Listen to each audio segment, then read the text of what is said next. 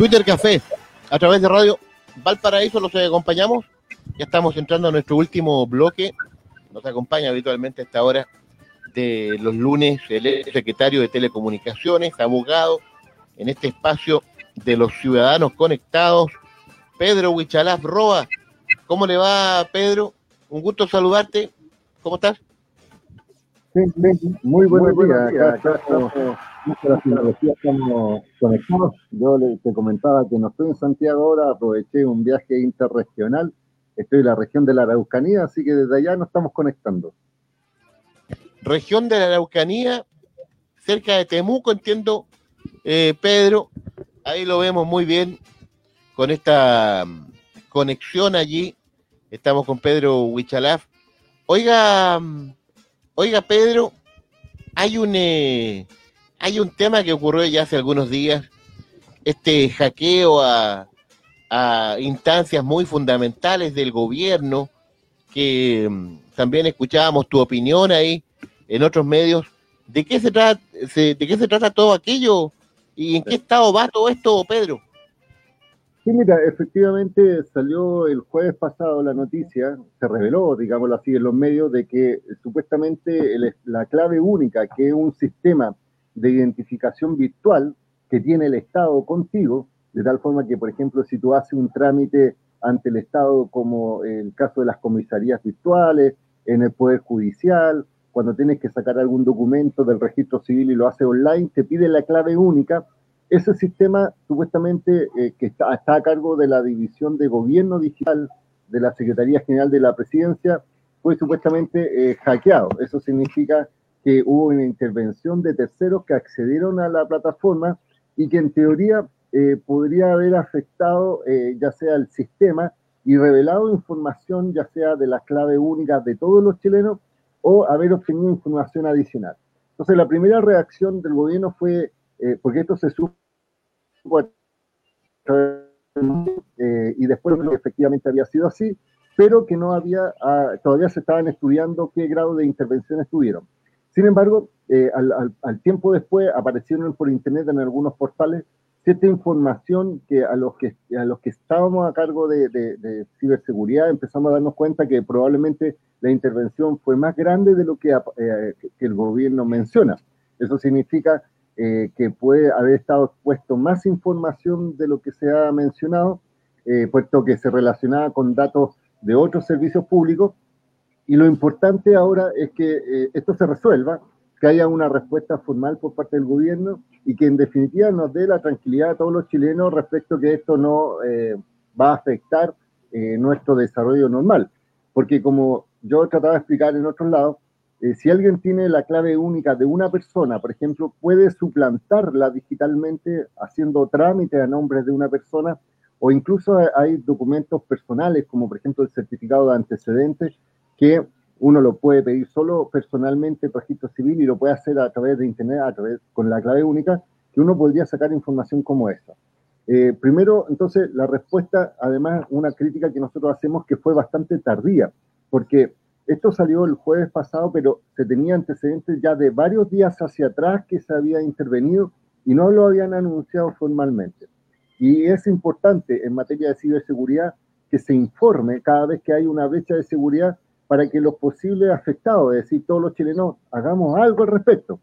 Y una de las recomendaciones que nosotros le decíamos y le decimos a la gente, en primer lugar, evitar usar la clave única, para que no haya problema en el sentido de que si alguien suplanta su identidad, uno puede decir, yo no fui porque yo no lo he usado. Y la segunda recomendación es cambiar la clave eh, personal de la clave única eh, para evitar que estén almacenados claves anteriores y para que no lo puedan eh, seguir utilizando. Esto es muy común, es muy similar a cuando eh, clonan tarjetas de crédito u otras cuentas. La idea es cambiar las contraseñas para que no sean duplicadas, pero es un hecho preocupante eh, lo hemos mencionado además porque este es un sistema monopólico, digamos, lo, lo, tiene el Estado solamente, y por tanto lo que exigimos como ciudadanos es que haya claridad de la información, respuesta inmediata, y más allá que hayan anunciado denuncia ante la Fiscalía, lo que se requiere es seguridad, porque al final tú estás confiando en un sistema administrado por el Estado y si eh, tiene vulnerabilidades, probablemente ya no es tan confiable para hacer los trámites ante el Estado. Correcto, tremendo, tremendo tema este, eh, Pedro. Eh, estamos conversando con Pedro Huichalafa acá en el Twitter Café de Radio Valparaíso, abogado, ex secretario de Telecomunicaciones, acá en Ciudadanos Conectados.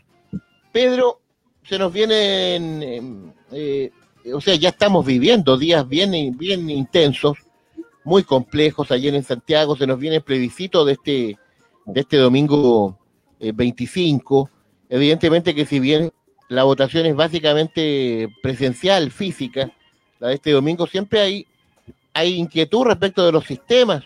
Todo está a cargo del CERVEL.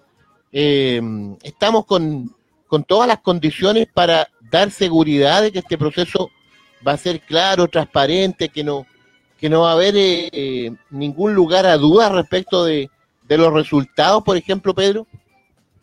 Sí, mira, yo creo que es, eh, son dos sistemas diferentes. Una cosa, por eso se ha mantenido el sistema tradicional del voto de papel, porque ahí hay transparencia y claridad respecto a los resultados, porque tú sabes que después de que se cierra la mesa, se abren los votos y se exhiben y se contabilizan. Pero hay un segundo sistema que es el sistema de información central, en donde el CERVEL reúne la cantidad de información de toda la mesa escrutada y finalmente da respuesta eh, cada cierto tiempo, eh, muestra la información en línea y es por eso que son tan rápidos los resultados. ¿Recuerdas que antes tenían que llegar desde los distintos locales de votación hacia un centro a, modo central y de ahí procesaba la información? Ahora se hace en línea y, para eso el CERVEL también contrata los sistemas de respaldo eh, de transmisión de Internet suficientes para que eso se lleve a cabo. Así que yo personalmente no tengo dudas de ese proceso. Lo que hay que hacer, tal como tú bien lo mencionas, hay que tener tranquilidad porque es, una, es un día de elección. La idea es evitar que la gente ande manifestándose ni manifestando qué tipo de posición está adoptando, aunque nosotros en este momento podemos recomendar una, yo personalmente estoy a favor de la prueba y estoy a favor de la, de, la, convención constitucional, pero ese día todos tenemos que ser respetuosos de, las normas, ir a votar. Hay distintos horarios, hay un horario especial para los adultos mayores, por lo que tengo entendido. Eh, se abrieron más locales, así que mi sugerencia es que en este momento la gente revise la página del CERVEL para que sepan dónde va a votar, porque generalmente uno tiene la idea de que siempre va a votar al mismo local de votación, por ejemplo, en mi caso, yo voto en Viña del Mar y antes siempre votaba en el Sausalito. Ese era mi local histórico y he ido a todas las votaciones de ese lugar, pero ahora me, me dijeron que tengo que estar en el, en el San Paul, que está, o, el San Domingo, uno, uno, de los que está ahí en, Libertad, en el San Patrick. Entonces, ¿qué es, lo, ¿qué es lo que yo le recomiendo a la gente? En este momento, verificar sus datos electorales en cervel.cl Ahí uno coloca su root y aparece la información. Verifica también si no lo ha hecho, si, si está designado como vocal de mesa o no. Y si no, eh, no es vocal, por ejemplo, ir a concurrir con las medidas de seguridad, recordar que eh, todavía estamos con pandemia, entonces hay que estar con mascarilla, hay que llevar su propio lápiz azul de pasta, recuerden eso, para que en el fondo no haya problema aunque si uno no lo lleva le facilitan uno transitoriamente, pero para evitar cualquier problema de salud, la idea es llevar su propio lápiz azul y tranquilo votar y después mantenerse en su casa tranquilo viendo los resultados. Esa es la recomendación que lo hacemos desde este, desde este espacio. Sí, correcto. De todos modos, eh, Pedro, recomendaciones muy, muy válidas para enfrentar este, este proceso constituyente en medio de, la pandemia, em, tratar ahí de estar informados y tomar, por supuesto, la decisión que corresponda de acuerdo a, la conciencia y al pensamiento también de cada uno de, nosotros. E, este proceso se alarga, Pedro, son 12 horas desde que se abre cada mes hasta, hasta que se cierra, es decir, se estima a las 20 horas se, va, se van a cerrar. Eh, tenemos un proceso largo eh, y ahí la fluidez de la información, la tecnología para este uso va a ser eh, fundamental, Pedro. Sí, mira, y de hecho, para que ustedes sepan, el CERVEL también sacó una novedad que es una aplicación móvil especial del CERVEL. Es decir, uno lo puede buscar en Google Apps, es decir, si uno tiene eh, un teléfono con Android, lo busca en Google Play, o si es eh, Mac o en Apple, en Apple Store, y uno puede descargar una aplicación que se llama CERVEL, y ahí uno puede de inmediato ver la información en línea, puede saber eh, dónde va a votar, cualquier información relacionada con temas electorales. Así que yo siento que hoy día las tecnologías apoyan a las personas a que este proceso sea lo más tranquilo, lo más eh, fluido, entender que eh, estamos en un proceso histórico de cambiar o no la, constitución y al mismo tiempo eh, ya con este tipo de aprendizaje también se va a utilizar para después para las otras elecciones, ya sea de alcalde, concejal y gobernadores regionales. Así que siento que en definitiva el llamado es que la gente esté tranquila, que se informe previamente del lugar de votación y después esté observando los procesos eleccionarios para que finalmente, en vez de que hayan vencedores o vencidos, haya un resultado que, que, avance hacia un proceso de diálogo y de paz y de estar tranquilo, porque tal como todos queremos una buena, una buena sociedad y no actos de violencia como ocurrieron, por ejemplo, en Santiago ayer. Sí, correcto. Eh, Pedro, usted siempre da el, consejo valioso, el consejo útil. Apunto a que sobre todo en estas fechas eh, relevantes, trascendentes para toda una nación, eh, abunda la noticia falsa, el dato que se entrega en forma intencional con el fin de provocar preocupación, provocar confusión. Eh, tú nombrabas ahí una aplicación interesante del CERVEL, por supuesto muy valiosa. Eh, ¿cómo, discriminar, cómo discernir de, aquella información útil, valiosa, de la que no lo es?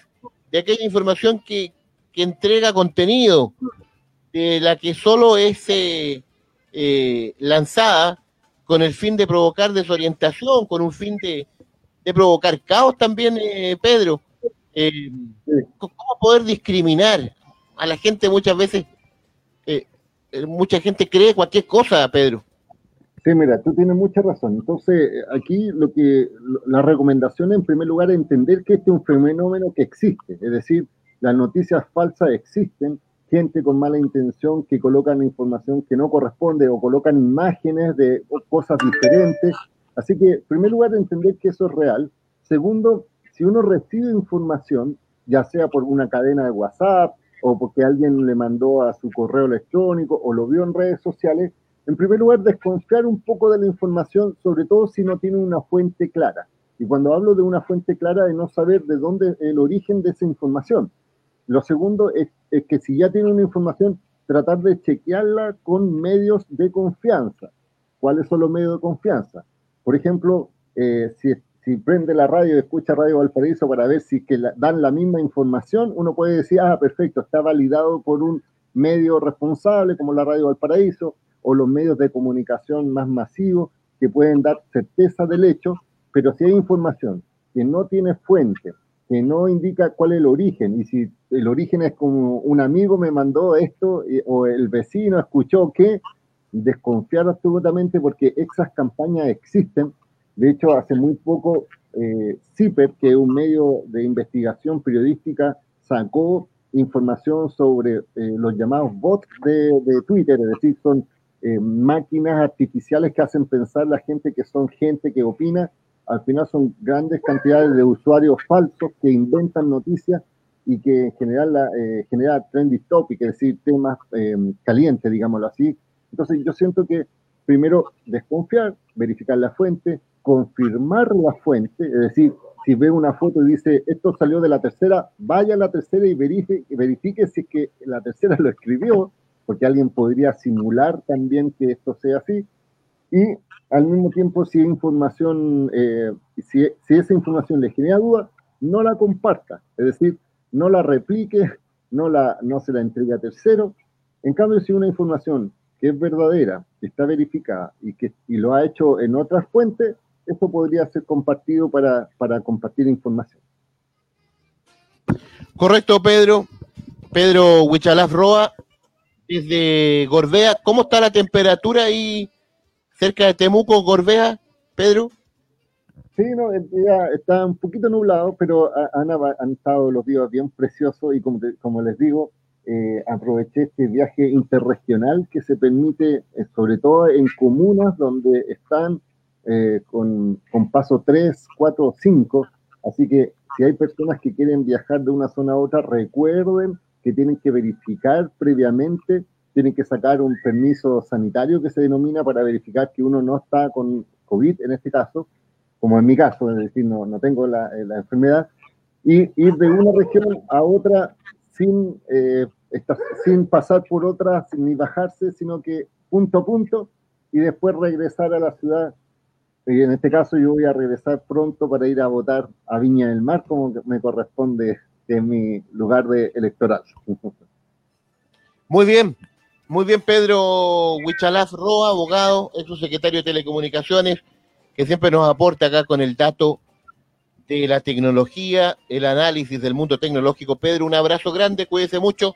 Estamos en contacto en cualquier momento, Pedro. Este domingo tendremos una transmisión especial de todo el equipo de Radio Valparaíso.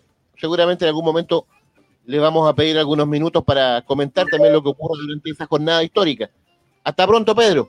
Muchas gracias. Saludos a todos a los oyentes, a todas las personas que están escuchando por internet y espero, insisto, que estén tranquilos y que, vaya un, que haya una muy buena elección este domingo.